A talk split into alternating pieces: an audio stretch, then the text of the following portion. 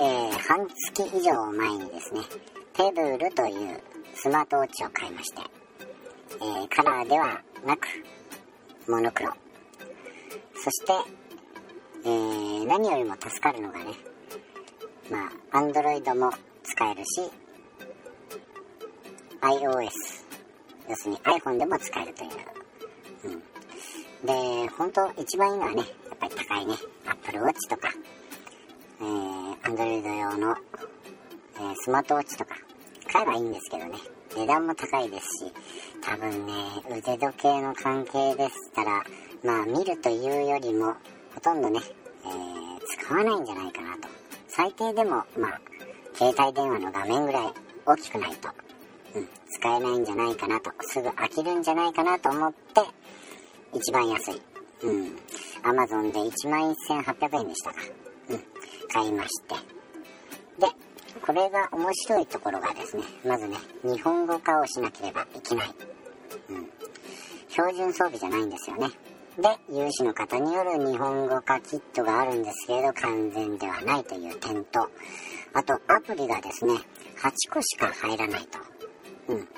ただし、その、スマートフォンからすでに取得しているアプリを、まあ、交換したりすることはできますのでね。ただ、えー、腕時計につけるアプリは8個までと。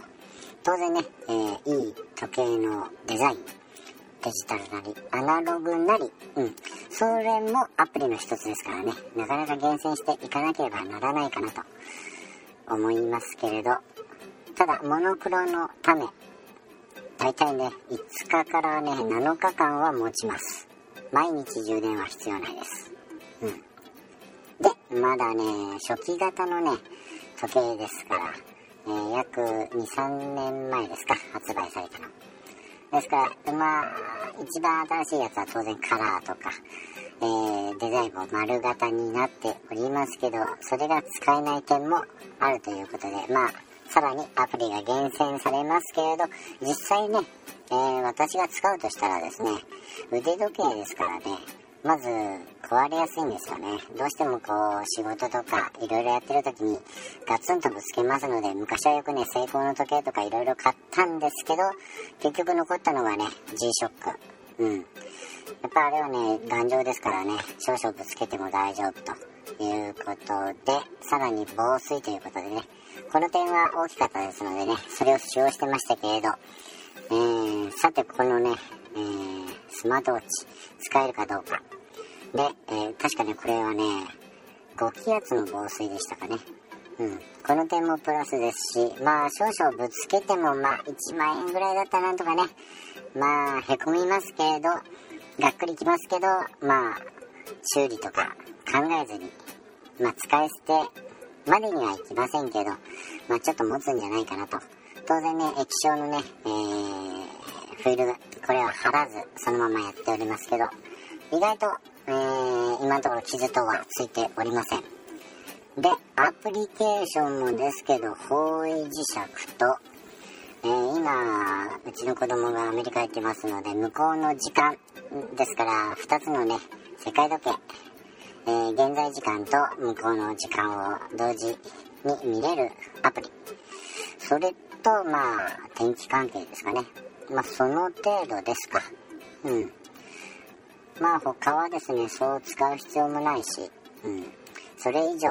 まあ、たまに、えー、メール関係とかも受信できるようになってますので、えー、半分ぐらいは見れますけどね。まあ、メインはもう、スマートフォンでね、見るということで、あ、誰が来たのかなっていうのが分かりさえすれば結構ですし、なんといってもね、こういううるさいところ、えー、あと静かなところですね。結構ね、携帯電話のね、音、目立ちますのでね、静かなところは。そうするとね、えー、私の受信の着信音、えー、携帯電話だと昔はね、えー、着信ありのね、あのホラー系のね、音楽にしてましたし、まあちょっとそれだといかんと思って、え、今は昔の傷だらけの天使の BGM だったかな？オープニングだったかな？それをやってましたけど、やっぱりさすがに恥ずかしいですのでね、それをえー、受信できると。えー、今度は逆にうるさいところだとその音楽を最大ボリュームに上げても聞こえにくい。そういう時はですね、このスマートウォッチだと、要するにバイブでね、教えてくれるので、えー、電話が来てるよ、メールが来ましたよ、ショートメール来ましたよ。まあこういうのが一番便利ですかね。うん、逆に言うと、そういう装置があれば、まあ普通の時にそういう装置を、うん、つけてもらえば一番言うことないんですけどね、付属かなんかで。えー、今のところはね、結構そのままずっと使っておりますけど、うん、まあまあ、使えるんじゃないかなと。逆に高機能だったら飽きるかもしれませんでしたね。まあ、使い倒すまでにはいきませんけど、ちょっと遊び感覚で使ってみたいと。えー、休みの時でも仕事の時でもやっていきたいと、使ってみたいと思っております。ということで、えー、今回の物欲は、え、スマートウォッチカッコハテナを買いました。ということで、また次回。